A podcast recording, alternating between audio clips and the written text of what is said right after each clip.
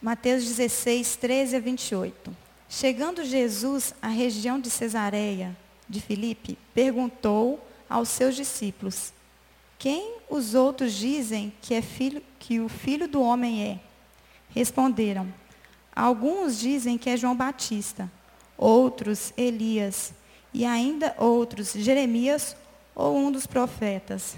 E vocês? perguntou ele. Quem vocês dizem que eu sou? Simão Pedro respondeu: Tu és o Cristo, o Filho do Deus vivo. Respondeu Jesus: Feliz é você, Simão, filho de Jonas, porque isso não foi revelado a você por carne ou sangue, mas por meu Pai que está nos céus. E eu digo que você é Pedro, e sobre esta pedra edificarei a minha igreja, e as portas do Hades não poderão vencê-la. Eu darei a você as chaves do reino dos céus. O que você ligar na terra terá sido ligado nos céus, e o que você desligar na terra terá sido desligado nos céus. Então advertiu a seus discípulos que não contassem a ninguém que ele era o Cristo. Desde aquele momento, Jesus começou a explicar aos seus discípulos que era necessário que ele fosse para Jerusalém e sofresse muitas coisas nas mãos dos líderes religiosos, dos chefes, dos sacerdotes e dos mestres da lei, de lei, da lei, e fosse morto e ressuscitasse no terceiro dia. Então Pedro, chamando-o à parte, começou a repreendê-lo, dizendo: Nunca, Senhor, isso nunca te acontecerá. Jesus virou-se e disse a Pedro: Para trás de mim, Satanás. Você é uma pedra de tropeço para mim. E não pensa nas coisas de Deus, mas nas coisas, mas nas dos homens. Então Jesus disse aos seus discípulos: Se alguém quiser acompanhar-me, negue-se a si mesmo, tome a sua cruz e siga-me. Pois quem quiser salvar a sua vida, a perderá. Mas quem perder a sua vida por minha causa, a encontrará. Pois que adiantará o homem ganhar o mundo inteiro e perder a sua alma? Ou o que o homem poderá dar em troca de sua alma? Pois o filho do homem virá na glória de seu Pai, com os seus anjos, e então recompensará a cada um de acordo com o que tenha feito. Garanto a vocês que alguns dos que aqui se acham não experimentarão a morte antes de verem o Filho do Homem vindo em seu reino. Amém.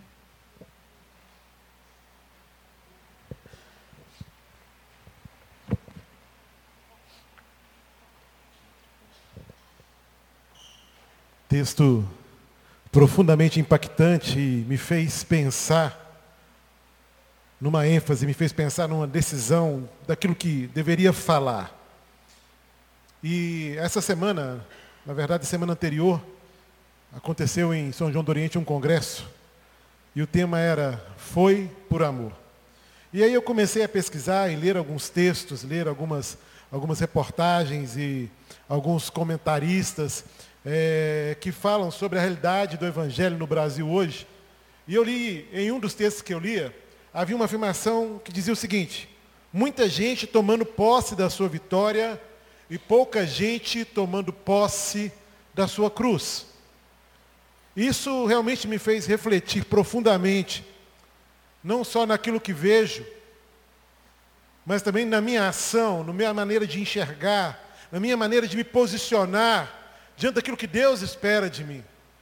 E quando a gente fala de tomar posse da vitória, talvez isso esteja ou seja de alguma forma influenciado por um ensino errado da palavra, né, de uma teologia da prosperidade, onde o que, o, o que mais importa, o mais importante, não é a salvação, não é o pecado perdoado, não é a vida transformada, não é a vida refeita, não é sermos redimidos mesmo deste mundo mal, mas o que importa é o benefício daquilo que esse Deus, que se declara o grande eu sou, esse Deus que é o Deus Todo-Poderoso, o Deus que pode todas as coisas, o início e o fim, pode fazer por mim. Mas tem um outro aspecto, Porque às vezes, quando a gente pensa em tomar posse da vitória, a gente pensa em atitudes e ações que têm a ver com aquilo que eu acho que é melhor para mim. Sabe aquela coisa, eu vou dar essa resolução, porque essa resolução vai ser a melhor para o problema que eu enfrento. Tomar posse da vitória, às vezes, é fazer a minha vontade, a despeito da vontade de Deus, não considerando a palavra de Deus, não considerando os conselhos daquele que a própria palavra declara, através de Isaías, ser o nosso maravilhoso conselheiro. E tem muita gente nessa vibe, tem muita gente nessa pegada, tomando posse da vitória, quer a bênção para si, faz de tudo para ser feliz, mas pouca gente tomando posse da cruz. Então, eis a questão: tomar posse da vitória ou tomar posse da cruz? Por isso eu resolvi meditar nesse assunto hoje. E o texto que a Joyce leu, né, de Mateus capítulo 16, ali a partir do versículo 13, ele começa narrando é, um diálogo entre Cristo e Pedro, que parece que traz consigo um certo paradoxo, que expressa a conduta humana representada aqui nesse texto pelo apóstolo em duas situações bem distintas, bem diferentes, mas que quase ao mesmo tempo. Dois posicionamentos opostos, mas que foram tomados de forma seguinte um do outro, muito próximos um do outro. E na primeira vez, por meio de uma revelação divina, ele faz uma afirmação feliz e categórica sobre quem de fato era Jesus Cristo. E ele vai dizer quem era Cristo. E sendo assim, ele é chamado de bem-aventurado pelo Senhor, porque ele recebe uma revelação da pura verdade da parte do Pai, e não uma expressão do seu verdadeiro sentimento de quem era Jesus. Olha o que o texto vai dizer, versículos 15 até o versículo 17. E vocês? perguntou ele. Quem vocês dizem que eu sou? E Simão Pedro respondeu: Tu és o Cristo, o Filho do Deus vivo. E respondeu Jesus: Feliz é você, Simão, filho de Jonas, porque isso não lhe foi revelado por carne ou sangue, mas pelo meu Pai que está no céu. Mas posteriormente, logo após, quando Jesus expõe a sua missão em termos sacrificiais, aquilo que precisaria acontecer para que a obra da redenção fosse completa, é o próprio Pedro que censura e tenta barrá-lo da sua via crucis via, tenta barrá-lo daquilo que seria o sacrifício que mudaria a nossa história.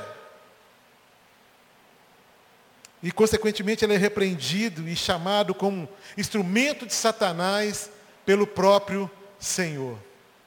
Versículos 23 de Mateus 16. Jesus virou-se e disse a Pedro: Para trás de mim, Satanás. Você é uma pedra de tropeço para mim e não pensa nas coisas de Deus, mas nas coisas dos homens. Você não pensa naquilo que é eterno. Você não pensa naquilo que pode mudar a vida. O seu pensamento, as suas razões, elas são meramente humanas. As suas razões são meramente gerenciadas e cuidadas e motivadas pelas questões do seu coração. Não tem ainda uma compreensão daquilo que é a missão. Não tinha ainda uma compreensão de que melhor coisa é tomar a cruz do que tomar posse da vitória. A ideia era não deixar que houvesse sacrifício. E humanamente pensando, pensando só com o coração, e sendo bem honesto, eu acho que essa postura de Pedro seria bem a nossa postura, se estivéssemos diante do nosso amigo, que falaria, não, eu preciso morrer para que vocês tenham vida. Não, não morre não, ninguém vai te encostar a mão. Ninguém vai fazer nada com você. Segura essa onda, a gente te esconde. A gente vai brigar até a morte, isso não vai ficar barato. Isso me remete a algumas coisas que a gente vê por aí, né? Mas vamos continuar na palavra que é melhor. Então ele é taxado, Pedro é taxado por motivo de tropeço, por pensar nas coisas dos homens. Por pensar meramente de forma humana, aqui na horizontal, tirando os olhos, não mais olhando para a eternidade, não mais olhando para Jesus, não mais esperando naquilo que era eterno, não crendo e não conhecendo a missão de Deus para a nossa vida. Porém, Jesus rapidamente né, do versículo 23 para o 24. Jesus ele muda o assunto, ele muda o tema do discurso, e ele passa a mostrar a Pedro, passa a mostrar àqueles discípulos que estavam ali com Pedro, sobre a necessidade de se perder para ganhar. E essa necessidade continua sendo nossa nos dias de hoje. A gente vê uma juventude que só quer ganhar, uma turma que quer tirar proveito de tudo, quer se dar bem em tudo, nada pode acontecer de errado. E a gente vê um monte de pai dizendo, meu filho, realmente nada pode acontecer de errado com você. A gente vê um monte de adolescente desesperado porque está perdendo, e um monte de pai passando a mão na cabeça, dizendo, não, olha de outro ângulo, ah, não faz assim, ninguém pode fazer meu filho sofrer fica com raiva do outro, porque o outro fez o filho sofrer. Meus irmãos, isso faz parte. Nós precisamos aprender que a gente às vezes precisa perder para ganhar. Tem hora que eu tenho que me parar mesmo as minhas ações e repensar para que as minhas atitudes lá na frente sejam corretas. Se Deus desse a cada um de nós tudo aquilo que nós pedíssemos a Ele, e por vezes pedimos, como Ele mesmo vai dizer na palavra dele, para o nosso próprio benefício, nós seríamos mimados, irmãos. Pessoas sem poder de decisão, pessoas, sabe, é, que estão entranhadas em si mesmas e por isso são enganadas e sofrem. Deus nos ensina quando Ele diz não, Deus nos ensina quando há perda na nossa história, Deus nos ensina, mas a questão é a seguinte: o que eu vou fazer com isso? É necessário perder para ganhar. Não tem jeito.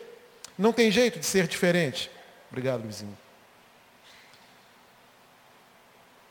Ele chamou os discípulos a fazerem uma opção, a terem um foco bem definido, um foco bem centrado na cruz.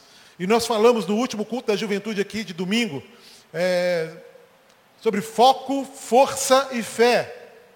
E nós falamos com muita clareza que o nosso foco tem que estar em Cristo, o nosso foco tem que estar na cruz de Cristo. E é necessário isso, é necessário foco bem definido, bem centrado na cruz.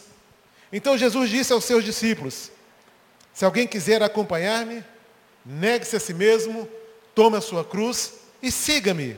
Essa foi a orientação de Jesus. Na Bíblia, a mensagem, esse texto, versículo 24 de Mateus 16, diz o seguinte: Então, Jesus orientou os seus discípulos: Quem quiser seguir-me, tem que aceitar a minha liderança. Quem está na garupa, não pega na rédea. Eu estou no comando. Não fujam do sofrimento, abracem-no Sigam-me e eu mostrarei a vocês como agir. E esse texto faz saltar aos meus olhos a diferença que é tomar a cruz ou tomar posse da vitória. Porque tomar posse da vitória é fazer do meu jeito. É dizer que eu sei o que é melhor para mim. Tomar posse da vitória é olhar para o Evangelho de um jeito que ele não é é submeter Cristo aos nossos desejos. Isso é tomar posse da vitória. Agora, tomar posse da cruz significa ser comandado por Ele, significa caminhar em obediência a Ele, significa reconhecer não só Cristo como o único e suficiente Salvador, mas reconhecê-lo como Senhor da nossa vida, como Senhor da nossa história. Há uma necessidade de uma mudança de olhar, uma mudança de foco, se você realmente opta pela cruz. Sabe, todos nós sabemos, por uma afirmação da palavra de Deus, que Jesus é o caminho, a verdade e o que, irmãos? E a vida. Ele é a vida. Portanto, a preservação, e essa é a palavra, a preservação da vida, ela só é alcançada por meio da opção pela cruz. Mas há algumas exigências que são decorrentes para aqueles que fazem a opção pela cruz. E a primeira delas é que tomar posse da cruz é uma questão de escolha. De alguma forma, exige uma escolha. E você é livre para fazer as suas escolhas. Todos os dias. Na verdade, o que nós mais fazemos ao longo dos anos da nossa história é escolher. A gente escolhe que roupa a gente vai vestir, que penteado eu vou fazer, que perfume eu vou usar, qual tênis que eu vou colocar todo dia, irmãos? A gente vive escolhendo. Versículo 24, a parte A vai dizer: Se alguém quiser acompanhar-me. Então, a vida é feita de escolha que nós fazemos, visando assim uma condição é, que sempre seja melhor para a gente. E aí que está o problema. Porque eu, quando eu começo a pensar naquilo que é melhor para mim, eu vou estar com a minha, usar a minha mente, que está aí influenciada por uma cultura maior, que diz que a gente não pode sofrer, né? diz que crente tem que ter do bom e do melhor, que crente só anda de carro zero, que crente tem as namoradas mais bonitas, os namorados mais bonitos, um tanto de mentira falado em nome do Evangelho, que crente passa no Enem de primeira, sabe, essas coisas que crente sempre vai ganhar dinheiro. Então, por vezes é complicado a gente tomar uma decisão por aquilo que me parece bem. A, vers a versão, o versículo 25 vai dizer: Pois quem quiser salvar a sua vida a perderá, mas quem perder a sua vida por minha causa a encontrará. E aí a ideia é o seguinte: se você tomar atitude de acordo com o seu coração, que é doente, que é corrupto, que é enganoso, como diz o profeta, como diz Salomão, o rei Salomão, você vai se dar mal. E olha o que diz a versão, a mensagem, eu vou citar algumas, algumas vezes essa versão. Ele vai dizer, qual é a vantagem de conquistar tudo o que você deseja, mas perder-se a si mesmo? Qual é a vantagem, então? Você fazer tudo o que você quer, não ter limite, viver a vida louca que você deseja, ser dono do próprio nariz e se perder. Qual que é a vantagem nisso? Qual é a vantagem em tomar posse da vitória, então? Se o final de tudo isso é morte, se o final de tudo isso é destruição, se o final de tudo isso é o inferno. Porque a vida só acontece em Cristo, ela não acontece em outro lugar. A gente precisa pensar, sabe? Uma outra questão que Cristo nos propõe são escolhas que nos são apresentadas pelo próprio Jesus até mesmo em forma de convite. Versículos 27 de Lucas 14 vai dizer o seguinte: E aquele que não carrega a sua cruz e não me segue, não pode ser meu discípulo. E aí a gente vê um monte de jovem na igreja, um monte de adolescente, irmãos mesmo, com mais idade, que estão aqui, sabe? Mas ainda não são discípulos do Senhor, caminham, mas caminham por si mesmos orientados pelas suas ideias, orientados por aquilo que acreditam que é certo, e infelizmente, acreditados por aquilo que é mais confortável. E em Cristo, querido, na cruz não há conforto, querido. Não é uma posição confortável. Ele é o Deus que nos conforta, amém. Mas não é uma posição confortável, porque eu tenho que lutar o tempo todo contra aquilo que me afasta deste lugar. Eu tenho que lutar o tempo todo contra as visões e as distrações que querem me tirar o foco de Cristo Jesus. Discípulo, né, cara? Jesus está nos chamando para ser discípulo. Vou repetir o texto. E aquele que não carrega a sua cruz e não me segue, não pode ser meu discípulo. Agora, o que é, discípulo, pastor Júnior? Então, deixa eu esclarecer para você, ou pelo menos tentar esclarecer para você o que seria um discípulo. Discípulo, querido, é um aprendiz, é um seguidor, é alguém que obedece ao mestre, é alguém que faz aquilo que ele ensina. E por alguma razão, contudo, muitos passaram a acreditar que alguém pode ser cristão sem ser como Cristo. Tem muita gente dizendo isso. Não tem jeito. Não tem como ser como Cristo. Eu sou cristão, mas eu não me pareço com Cristo. Sabe? Um seguidor que não segue. E isso faz algum sentido? Muitas pessoas da igreja decidiram carregar o nome de Cristo e nada mais. E vai dizer, eu sou cristão, eu carrego comigo o nome de Cristo, mas nada mudou no meu coração, nada mudou nas minhas atitudes, nada mudou nas minhas reações. O meu comportamento é o mesmo, o meu relacionamento com Deus é o mesmo. E eu estou entendendo que eu sou discípulo, será mesmo? Seria como se Jesus fosse até aqueles primeiros discípulos lá e dissesse o seguinte: Ei, ô, moçada, faz favor. Será que vocês se importariam de se identificar comigo de algum modo? Em pelo menos uma coisa. A gente tem alguma coisa em comum, será que tem jeito? Tipo, não se preocupem, eu realmente não me importo se vocês farão ou não as coisas que eu faço. Se vão ou não mudar o seu estilo de vida. Eu estou apenas à procura de pessoas que estejam dispostas a dizer que creem em mim e a se autodenominarem cristãos. Fala sério, gente. Conversa direito comigo. Que coisa feia. Que conversa esquisita essa conversa. Mas Jesus não teve essa conversa com os discípulos. A conversa foi outra. A conversa é uma só. Se quiser me seguir, tem que tomar a cruz. Não tem outro caminho. Não tem outro caminho. Não tem um atalho. Porque é só através da cruz, é só através de Cristo que nós vamos aos céus, querido. Mas Jesus também nos propõe escolhas que, em sintonia com a soberania de Deus, expressam uma decisão de cunho pessoal. Uma vez Deus estava, Jesus estava com os seus discípulos e ele começou um discurso ferrenho, com palavras duras. Está lá em João capítulo 6. E ele então ele começa a, a confrontar aqueles homens. E no versículo 65 e 66 de João capítulo 6, ele diz o seguinte, e prosseguiu. É por isso que eu lhes disse que ninguém pode vir a mim, a não ser que isso lhe tenha sido, perdão, a não ser que isso lhe seja dado pelo Pai. Daquela hora em diante, muitos dos seus discípulos voltaram atrás e deixaram de segui-lo. Jesus ele vai apertar o cerco mesmo. Nós ficamos querendo aí, sonhando com grandes coisas. E eu vou dizer para você, não tem nada de errado em sonhar, querido. Não tem nada de errado em você pedir ao Senhor grandes coisas e sonhar com grandes coisas. Mas as grandes coisas não virão antes que a sua vida esteja em Cristo Jesus. Antes que realmente você escolha de forma antecipada na sua vida e na sua história a cruz de Cristo. A cruz do nosso Redentor. Às vezes a gente quer como igreja, a gente tem planos, a gente tem sonhos, e a igreja, louvado seja Deus por isso, está em pleno movimento, várias frentes, várias ações, no sentido de ganhar as pessoas para Cristo, no sentido de ensiná-las, de discipulá-las, no sentido de fazê-las melhores, servos do Senhor. Mas tudo isso vai ser vão, querido. Se você não tomar uma posição. Porque o que Deus quer de você não é só que você se denomine cristão.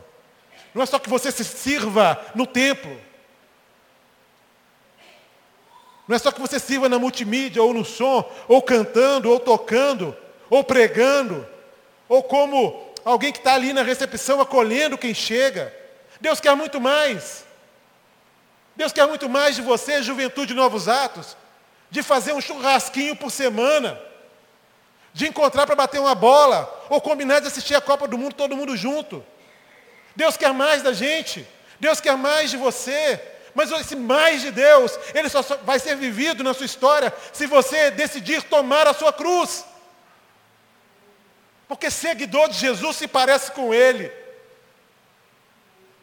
Se tem uma coisa que eu posso falar com propriedade, é que o meu filho se parece comigo. O Pedro é bonito igual o pai dele. É uma verdade absoluta isso aí. Mas a gente, como filho de Deus, como filhos de Jesus, nós precisamos nos parecer com Ele, queridos. Nós temos no nosso sangue o DNA do nosso Criador.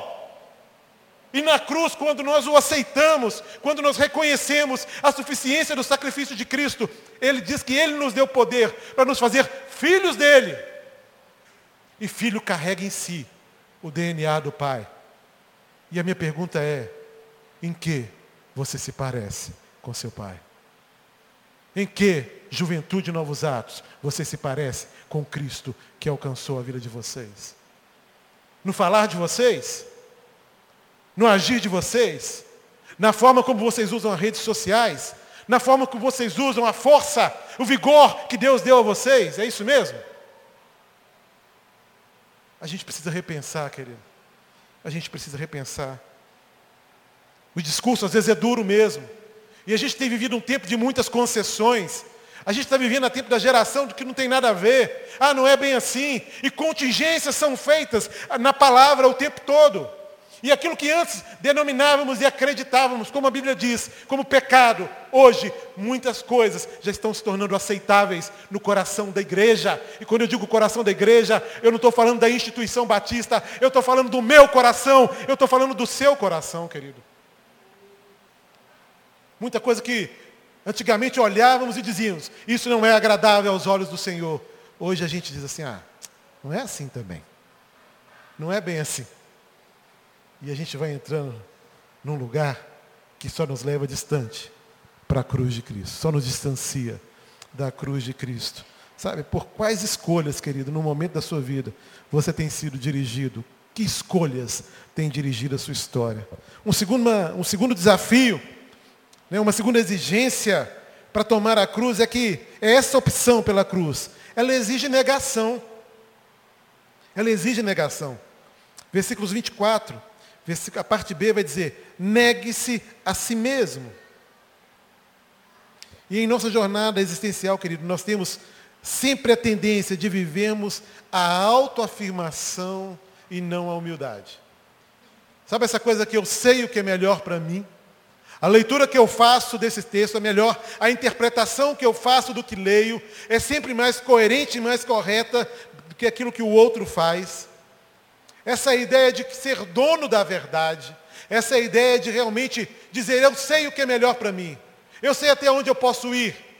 Eu sei até é, em que lugar eu posso chegar sem que isso se torne para mim prejuízo ou pecado. E esse pecado chamado orgulho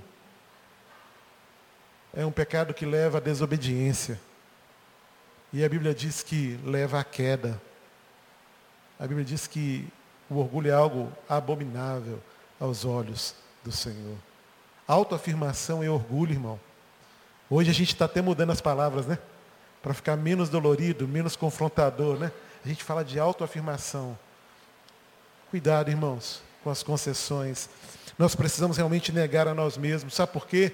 Porque um dia, aquela identidade perfeita que nós tínhamos em Cristo Jesus, Aquela identidade perfeita, na verdade, que nós tínhamos em Deus, no ato da criação, quando Ele fez o homem perfeito, fez a mulher perfeita, e Deus então abençoou aquele casal, abençoou aquele casamento, e eles viviam plenamente a sua relação conjugal, como também viviam plenamente a sua relação com Deus. A Bíblia diz que eles não escondiam nada um do outro, havia transparência, havia intimidade no intelecto, havia intimidade física, havia assim intimidade espiritual.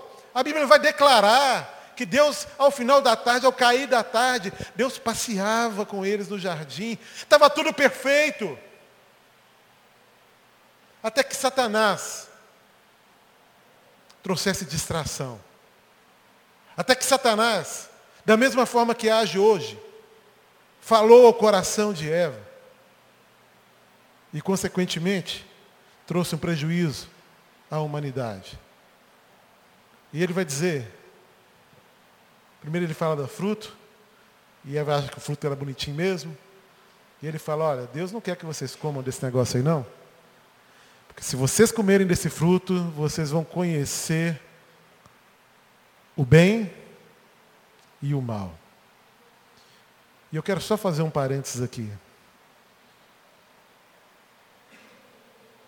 Porque o diabo é tão astuto, tão astuto, que mesmo Adão e Eva já conhecendo o bem, ele os fez parecer que não conhecia.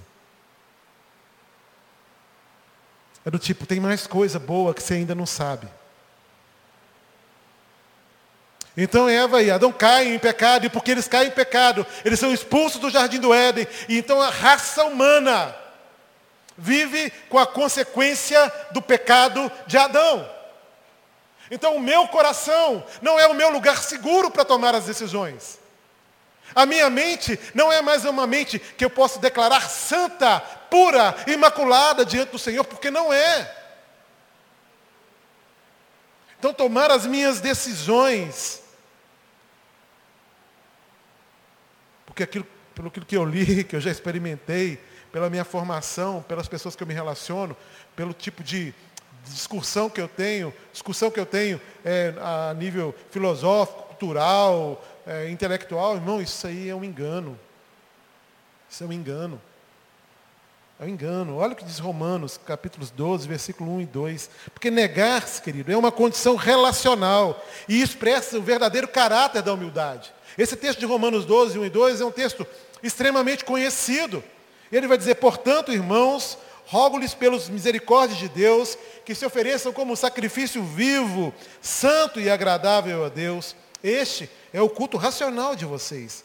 Não se amoldem ao, patrão, ao padrão deste mundo, mas transformem-se pela renovação da sua mente, para que sejam capazes de experimentar e comprovar a boa, agradável e perfeita vontade de Deus. Paulo chama atenção para essa renovação de mente. Mas essa renovação de mente onde? Na palavra do Senhor. A nossa renovação em Cristo mesmo. É Ele quem renova a nossa mente. Porque o meu, meu desejo, o desejo do meu coração, ele é sempre questionável. E por mais que eu, que eu insista em acreditar, e por mais que eu insista em reafirmar a minha, a minha certeza de que eu, essa autoafirmação, na verdade, eu vou viver o engano da parte de Satanás. Se estamos em Cristo, querido, não é a gente que manda. Se estamos em Cristo, nós precisamos renovar nossa mente. E lembrar sempre o nosso coração de qual é o desejo de Deus para a nossa vida. Qual é o desejo de Deus para a nossa história.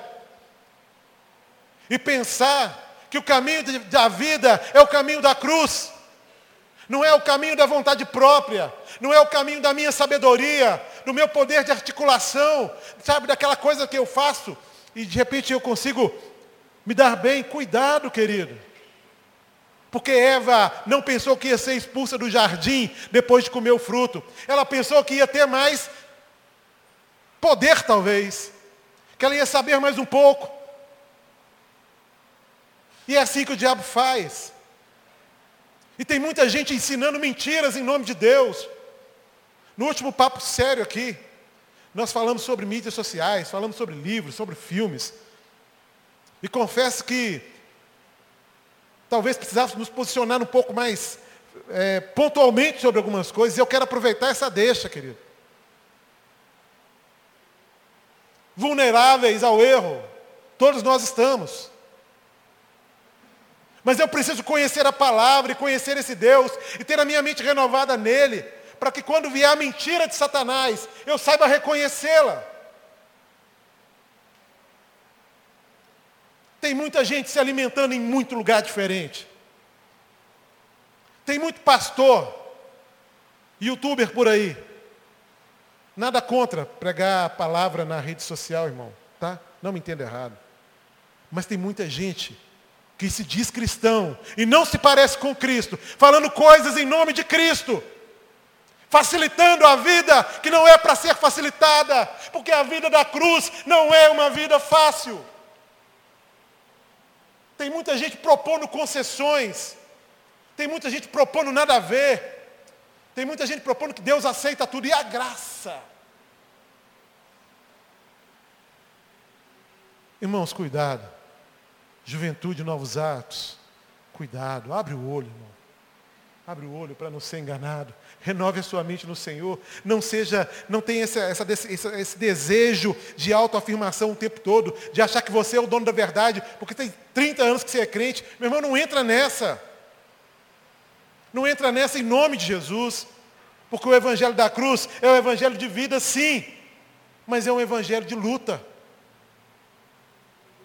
É um evangelho de dor. E como diz aqui a tradução lá da interpretação do, da Bíblia, a mensagem do texto que nós lemos, a gente não deve correr do sofrimento.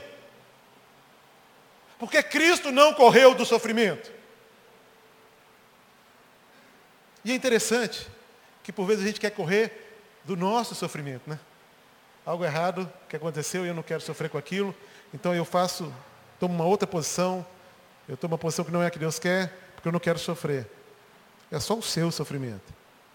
Agora Cristo estava com o meu sofrimento.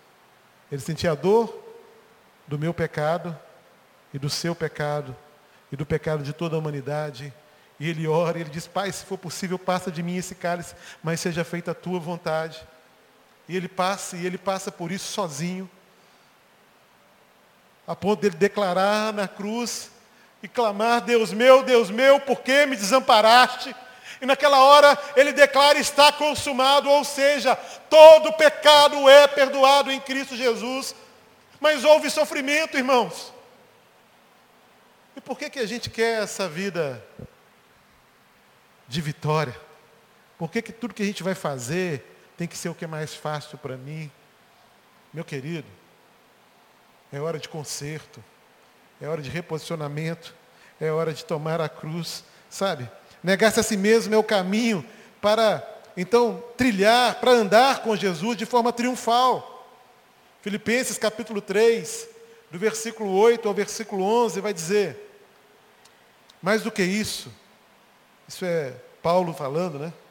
Mais do que isso, considero tudo como perda comparado com a suprema grandeza do conhecimento de Cristo Jesus, o meu Salvador, por causa, por causa perdi, de Cristo Jesus, meu Salvador, por cuja causa, perdão, perdi todas as coisas, eu as considero como esterco para poder ganhar a Cristo e ser encontrado nele, não tendo a minha própria justiça, que procede da lei, mas a que vem mediante a fé em Cristo, a justiça que procede de Deus e se baseia na fé.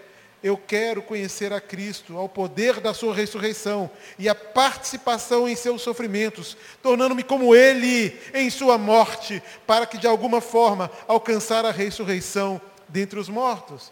Palavra forte de Paulo, irmãos. Palavra forte de Paulo aos Filipenses. A ideia não é confiar no que se tem. A ideia não é viver de acordo com a lei no aspecto daquilo que a lei que o mundo tem hoje permite, mas é, é a ideia de se viver sujeito a Cristo, submisso a Cristo. Essa é a ideia, querido. Negar-se a si mesmo e caminhar com Cristo significa se submeter a Ele. Paulo vai dizer: Eu quero ser parecido com Ele. Eu quero ser parecido com Ele, eu não vou correr. Eu não vou reclamar da vida. Eu quero ser como Cristo é. E esse é um, é um posicionamento necessário para quem quer tomar a sua cruz, querido. E eu quero te perguntar, a sua vida demonstra o seu legado humilde e que faz você negar-se a si mesmo por causa de Jesus, por causa da cruz? É isso mesmo? As pessoas que convivem com você, veem em você atitudes que você nega-se a si mesmo para que a cruz de Cristo seja vista? Para que a pessoa de Jesus seja refletida em você? Pensa sobre isso. E terceira e última opção, querido, é a opção pela cruz, ela exige atitude. Toma a sua cruz e siga-me, né? Vai dizer a parte C do versículo 24. A gente vive num período onde as pessoas geralmente não exercem atitudes diante das grandes questões da vida. Por vezes a gente percebe os erros, a gente percebe as necessidades, a gente tem consciência que novos hábitos devem ser criados, temos consciência que outros hábitos precisam ser abandonados, mas a gente fica inerte, a gente fica sem atitude. E a gente reclama, mas não faz nada. A gente acha ruim, mas não se movimenta. A gente se assentou numa cadeira chamada comodismo e a gente não sai desse lugar. E por mais que as coisas à nossa volta nos incomodem, ou nos desafiem, o mais que a gente faz é dizer, esse negócio está ruim demais, hein? Ah, não aguento mais isso. Ah, precisava ser diferente. E a gente não faz nada. Querido, você está vivo. Você está vivo. Tem força aí dentro de você. Se você está em Cristo, você tem o poder do Espírito Santo dentro da sua vida. Então reaja. Levante-se da cadeira do comodismo e tome uma atitude diante do Senhor. Lute por aquilo que precisa ser enfrentado. E ter atitude, querido, é realmente sair dessa zona de conforto e caminhar com a cruz em direção é, ao verdadeiro Senhor. Romanos 6, versículo 6, pois sabemos que o nosso velho homem foi crucificado com ele, para que o corpo do pecado seja destruído e não mais sejamos escravos do pecado, queridos. Ter atitude é agir com foco na busca da direção e reagir sem perder Cristo como alvo da nossa história. Três citações de Gálatas, de Paulo aos Gálatas, que eu quero fazer agora. E eu já estou terminando, o pessoal da música, se puder me ajudar. Ele vai dizer o seguinte. Gálatas 2, versículo 20. Paulo fala: Eu fui crucificado com Cristo. Assim já não sou mais quem eu quem vive, mas Cristo vive em mim. A vida que agora eu vivo no corpo, eu vivo pela fé no Filho de Deus que me amou e se entregou por mim. Atitude, irmão. Agora não sou eu mais quem mando, é isso que Paulo está dizendo. Eu não sou mais regido pela minha vontade. Eu faço aquilo que Deus quer de mim, mesmo que isso exija sacrifício. Mas tem muita gente perdendo a cruz por conta de amigo. E para não perder um amigo, nega a cruz. Para não acabar o namoro, nega a cruz. Para fazer o que é mais confortável e que exige menos, nega a cruz. Tem muita gente justificando pecado. E dizendo, pastor, a carne é fraca. Tem nada de fraco, irmão. A Bíblia vai dizer, Paulo vai dizer aos Coríntios, que nós somos vasos de barro mas que temos dentro de nós um grande tesouro, e esse poder que excede é o Espírito Santo de Deus em nós. Ou seja, não tem desculpa para o pecado, irmão. A gente precisa se levantar e ser a juventude que Deus quer que a gente seja. A gente precisa se levantar e ser a igreja que Deus quer que a gente seja, mas para isso nós precisamos negar a nós mesmos, aos desejos de um coração corrupto, aos, aos desejos de um coração enganador. Nós precisamos negar essa ideia de concessões. A Bíblia não faz concessão com o pecado. Não faz, irmão. Por mais que a cultura a nossa volta, a nossa volta, perdão, torne aceitável, tente tornar aceitável aquilo que é abominável aos olhos do Senhor, nós precisamos nos posicionar. A gente precisa voltar a ser o povo da Bíblia. E não a Bíblia no celular, irmãos. Me desculpa a minha juventude aí. Nada contra a tecnologia. Mas a gente precisa ser a Bíblia de, de papel. Sabe por quê? Porque andar com um negócio desse aqui no braço, você tem que ter coragem. O celular você põe no bolso, não é não? Sabe por que, que tem que ser aqui? Porque aqui você risca, você, você escreve, você marca o texto, você fala o que Deus te falou. Sabe? Tem que ser aqui porque esse aqui tem que ser seu livro de cabeceira. E eu tenho certeza que se você tiver uma Bíblia impressa com você, quando você acordar e tendenciosamente pegar o seu celular, vai ficar mais difícil entre você abrir a Bíblia para ler ou acionar as mensagens do seu WhatsApp. São coisas boas. Pastor, que negócio bobo que você está falando. Tem nada de bobo não, irmãos. Tem nada de bobo não. São detalhes diabo não está chegando com voadora para derrubar ninguém, não. Está chegando com o pé no peito de ninguém, não. Ele está deixando você parecer cristão. Carregar o nome de cristão e não se parecer com Cristo. Está aqui uma caixa de som, querido. Caixa de som serve para quê? Para emitir som. Ela é caixa de som quando ela está ligada, ok? E quando ela está desligada, ela é o que, gente? Caixa de som. É isso que o diabo está fazendo. Ele está vindo na vida do crente desligando. Aí você continua com o nome de cristão.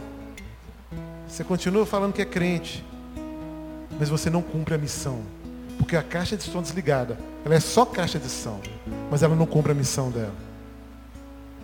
Então a gente precisa se posicionar, sabe? A gente precisa se posicionar. Ainda no versículo 24 de Gálatas 5, Paulo repete: os que pertencem a Cristo Jesus crucificaram a carne com as suas paixões e os seus desejos. Meus irmãos, é necessário isso. É necessário a gente se submeter. É necessário a gente rasgar o coração e dizer: Deus, não deixa mais eu governar a minha vida. Não deixa mais eu fazer conforme o meu coração, porque o meu coração é enganoso. Versículo 14 do capítulo 6 de Gálatas, eu termino aqui. Ele diz: Quanto a mim, que eu jamais me glorie a não ser na cruz do nosso Senhor Jesus Cristo, por meio do qual o mundo foi crucificado para mim e eu para o mundo. Que você escolha a cruz, querido. Porque ela é a vida. Toma posse disso hoje. E eu quero primeiro orar com você que entrou aqui, querido. Já ouviu falar da cruz, do sacrifício de Cristo na cruz, mas ainda não se entregou a este sacrifício. Não o aceitou como único e suficiente para mudar a sua vida e a sua história. Então eu queria que toda a igreja fechasse os olhos agora, toda a igreja. Aqui na galeria. E se você quer experimentar desse Cristo, se você escolhe a cruz, se você quer tomar posse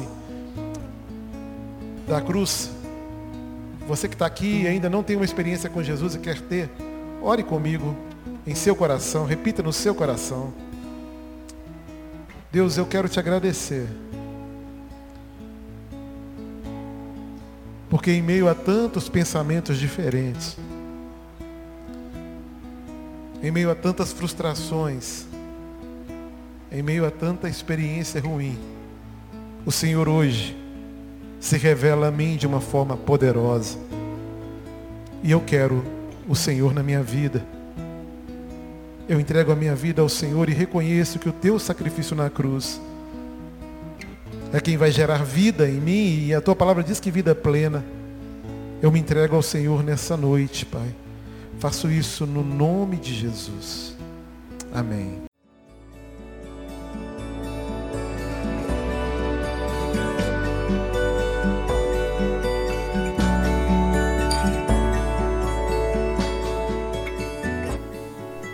Igreja Batista do Bom Retiro tem plena convicção de que a palavra de Deus é poder para salvar e transformar vidas. Nosso desejo é que essa mensagem tenha alcançado seu coração. Para saber mais sobre quem somos e em quem acreditamos, acesse ibbrpatinga.com.br.